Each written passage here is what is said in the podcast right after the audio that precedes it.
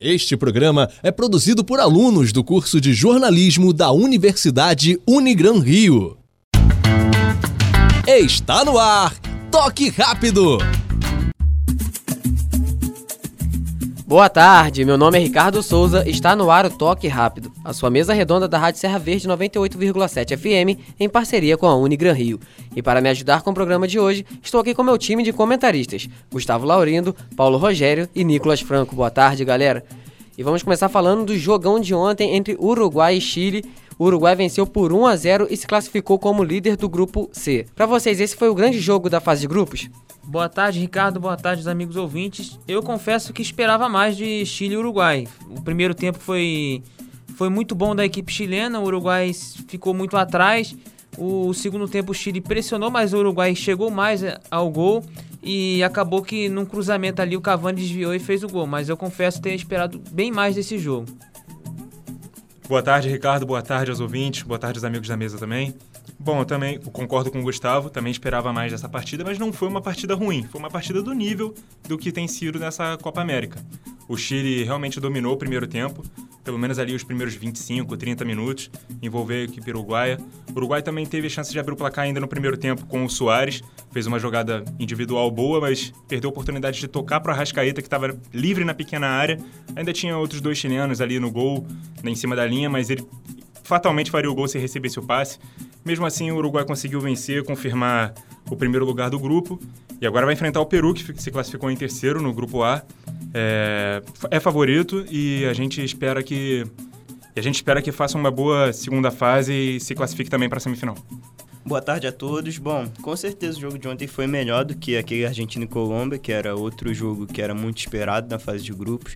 Não foi o melhor jogo da Copa América, ao meu ver. Para mim, o melhor jogo até agora ainda foi aquele Uruguai e Japão, que foi na rodada passada.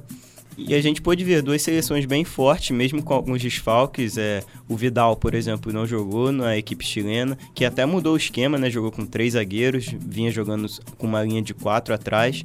E o Uruguai não contou com Torreiro, Vecino já machucado, não jogou com Nantes também. Aliás, esse até jogou, só que não foi de titular.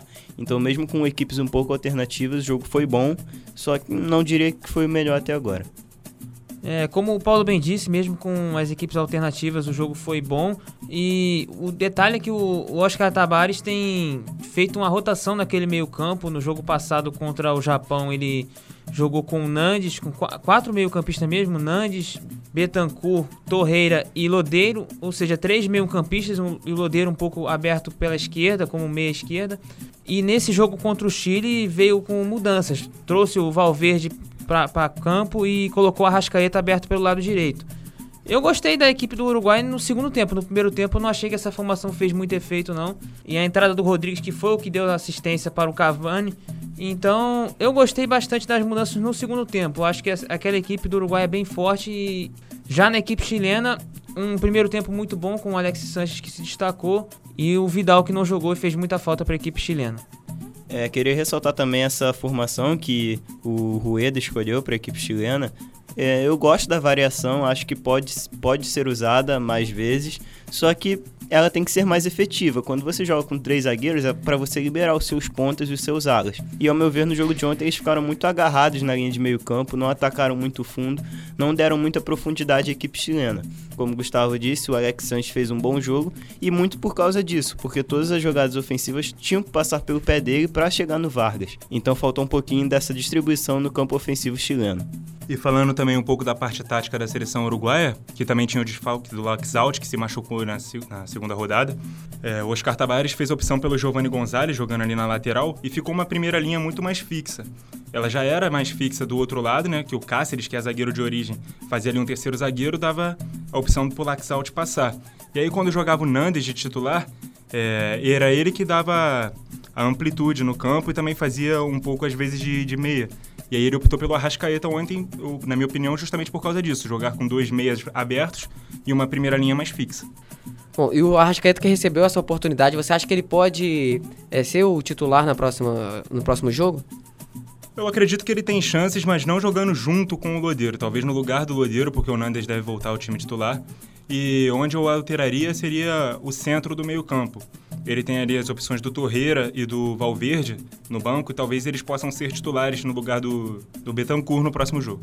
Bom, eu acredito que o Arrascaeta ele não tenha ido mal ontem, mas também não fez um grande jogo, fez o padrão, fez o básico.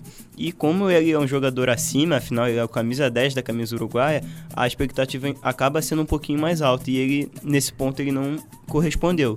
Então eu optaria ainda por Nandes e Godeiro, até por serem um, um, jogadores que estão mais acostumados a jogarem juntos, a jogarem com essa equipe, e deixaria o Arrascaeta para o segundo tempo. E quanto ao meio-campo, é, eu concordo em parte com o Nicolas, acho que tem que ser mudado, mas eu optaria pela saída do Valverde, não do Bentancur. Bentancur ontem, ao meu ver, fez uma boa partida, e a minha dupla de volante seria Torreira e Bentancur. E agora vamos virar atenção para o outro jogo do grupo, entre Equador e Japão. O jogo terminou empatado em 1 a 1 e com esse resultado nenhuma das equipes se classificaram. Vocês acham que foi alguma surpresa o Japão não ter se classificado? A expectativa era que essas é, equipes fossem eliminadas na primeira fase mesmo? Qual a opinião de vocês? Bom, a minha expectativa antes da Copa América começar era que as, as duas equipes fossem eliminadas na primeira fase. Mas do jeito que as coisas aconteceram, é, o Paraguai dependia desse empate para se classificar e se classificou. Mas eu esperava ontem que o Japão vencesse o jogo contra o Equador. Ficou bem perto disso, abriu o placar, sofreu um empate, fez um gol que foi anulado pelo VAR, né, no segundo tempo, já no fim do jogo. O jogo ainda teve seis minutos de acréscimo. Eu acho que o Japão perdeu a oportunidade de se classificar e ser a grande zebra aí desse, dessa Copa América. Acabaram se classificando, na minha opinião, as oito melhores seleções. Eu também esperava uma vitória japonesa ontem, até pelo que ele apresentou na Copa América até agora. Por mais que tenha feito um primeiro jogo abaixo contra o Chile, contra o Uruguai, fez uma bela partida. A gente já citou aqui os méritos da equipe japonesa. Só que infelizmente ontem não conseguiu passar pela fraca equipe equatoriana e acabou dando a vaga para o Paraguai. O que mais me surpreende nisso tudo é que o Paraguai passou em terceiro colocado do grupo B e com apenas dois pontos. E esse time vai enfrentar o Brasil e pode ter a chance de eliminar o Brasil, que passou em primeiro fazendo sete pontos, invicto. E aproveitando o gancho que você deixou do Paraguai enfrentando o Brasil, qual a expectativa de vocês para esse jogo? O Brasil vai ter vida fácil contra o Paraguai? Bom, para mim o Paraguai não fez uma grande primeira fase. Tem uma equipe que poderia ter arrancado uma vitória ali, não contra a Argentina e Colômbia, mas sim contra o Catar na primeira rodada. Mas o Brasil é amplamente favorito, é muito melhor que o time paraguaio. Mas o Paraguai pode aprontar contra o Brasil. E, mas eu, eu, se eu desse um palpite, eu não acreditaria nesse, nessa possibilidade. Eu acredito que o Brasil vem, jogando, vem com jogadores em boa fa fase ali. O Everton, o Firmino voltou a marcar. O William também entrou no segundo tempo, fez um belo gol.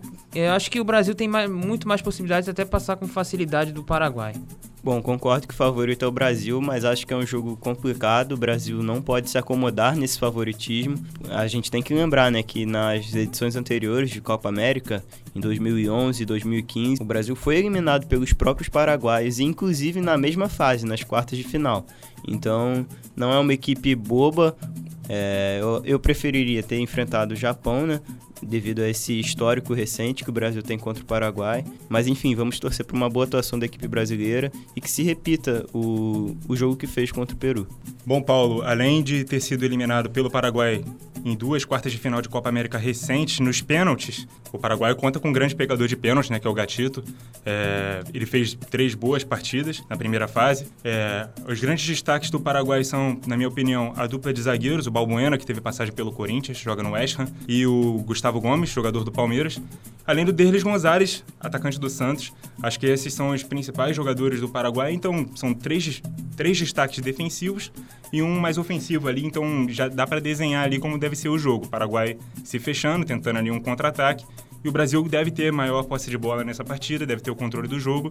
Então, se aproveitar as chances que criar, deve passar com relativa facilidade. E por hoje é isso, pessoal. Chegamos ao fim do Toque Rápido, a sua mesa redonda da Rádio Serra Verde 98,7 FM, em parceria com a Unigran Rio. Muito obrigado a você que nos acompanhou e até a próxima.